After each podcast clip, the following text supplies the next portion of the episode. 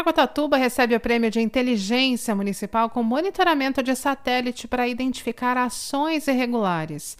Prefeitura de Caraguatatuba abre inscrições para curso de inglês voltado ao atendimento público. Caraguatatuba aplica a quarta dose de vacina contra a Covid-19 em maiores de 40 anos e quinta dose em imunossuprimidos maiores de 50 anos. Entrega dos kits da segunda etapa do Circuito Municipal de Corrida de Rua de Caraguatatuba começa nesta sexta-feira. Ainda tem previsão do tempo, quinta-feira, 23 de julho de 2022.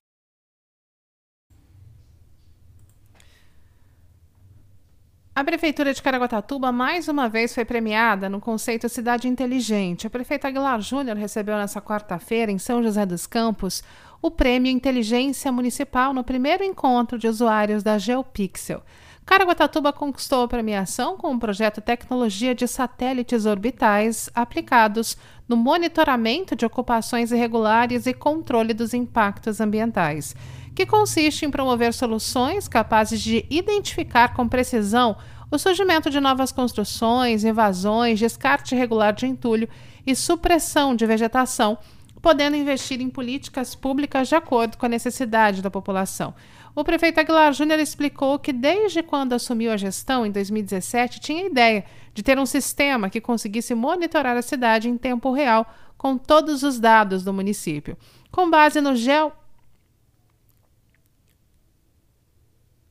Com base no georreferenciamento, tema abordado no encontro, a Aguilar relembrou o aplicativo Vacina Caraguá, que além de ofertar agilidade na vacinação, proporcionou à Prefeitura um banco de dados com endereço, ocupação, número de membros da família, entre outras informações da população, como se fosse um censo municipal. Com o mesmo projeto, Caraguatatuba com o mesmo projeto, Caraguatatuba já havia recebido em maio o prêmio Inova Cidade do Instituto Smart City Business América, que reconhece iniciativas que contribuem para a melhoria da qualidade de vida nas cidades. Caraguatatuba também se destaca com os serviços digitais já implantados, como o portal eletrônico, Compras Caraguá, projeto Wi-Fi livre, Caraguatatuba 156, Serviços Online, Sistema Municipal para Gestão da Geoinformação, Diário Oficial Eletrônico, Investimento em Redes Sociais, Sistema Online para envio de resultados de exames na Rede Municipal de Saúde.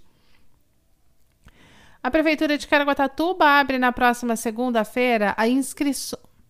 A Prefeitura de Caraguatatuba abre na próxima segunda-feira inscrições para o curso de inglês voltado às pessoas que atuam com atendimento ao público. O objetivo é capacitar pessoas, principalmente para alta temporada, quando o município recebe turistas de todo o mundo. As inscrições podem ser feitas no posto de atendimento ao trabalhador, o PAT, no bairro Sumaré, ou no Centro de Apoio ao Trabalhador e Empreendedor, o CAT, no bairro Travessão, até sexta-feira.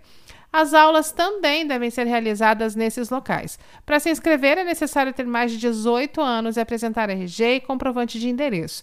Serão abertas turmas em dias e horários diversos para atender a necessidade dos alunos. As aulas vão abordar saudações em geral, vocabulário básico e abordagem dos tempos verbais elementares, com ênfase no presente, simple present and present continuous, e no condicional, modal verbs. Além de simulação de situações reais do uso do idioma. O CAT fica na Avenida José Herculano, 7.495 no Travessão. O telefone é o 3882-6170. E o PAT fica na Rua Taubaté 520. O telefone é o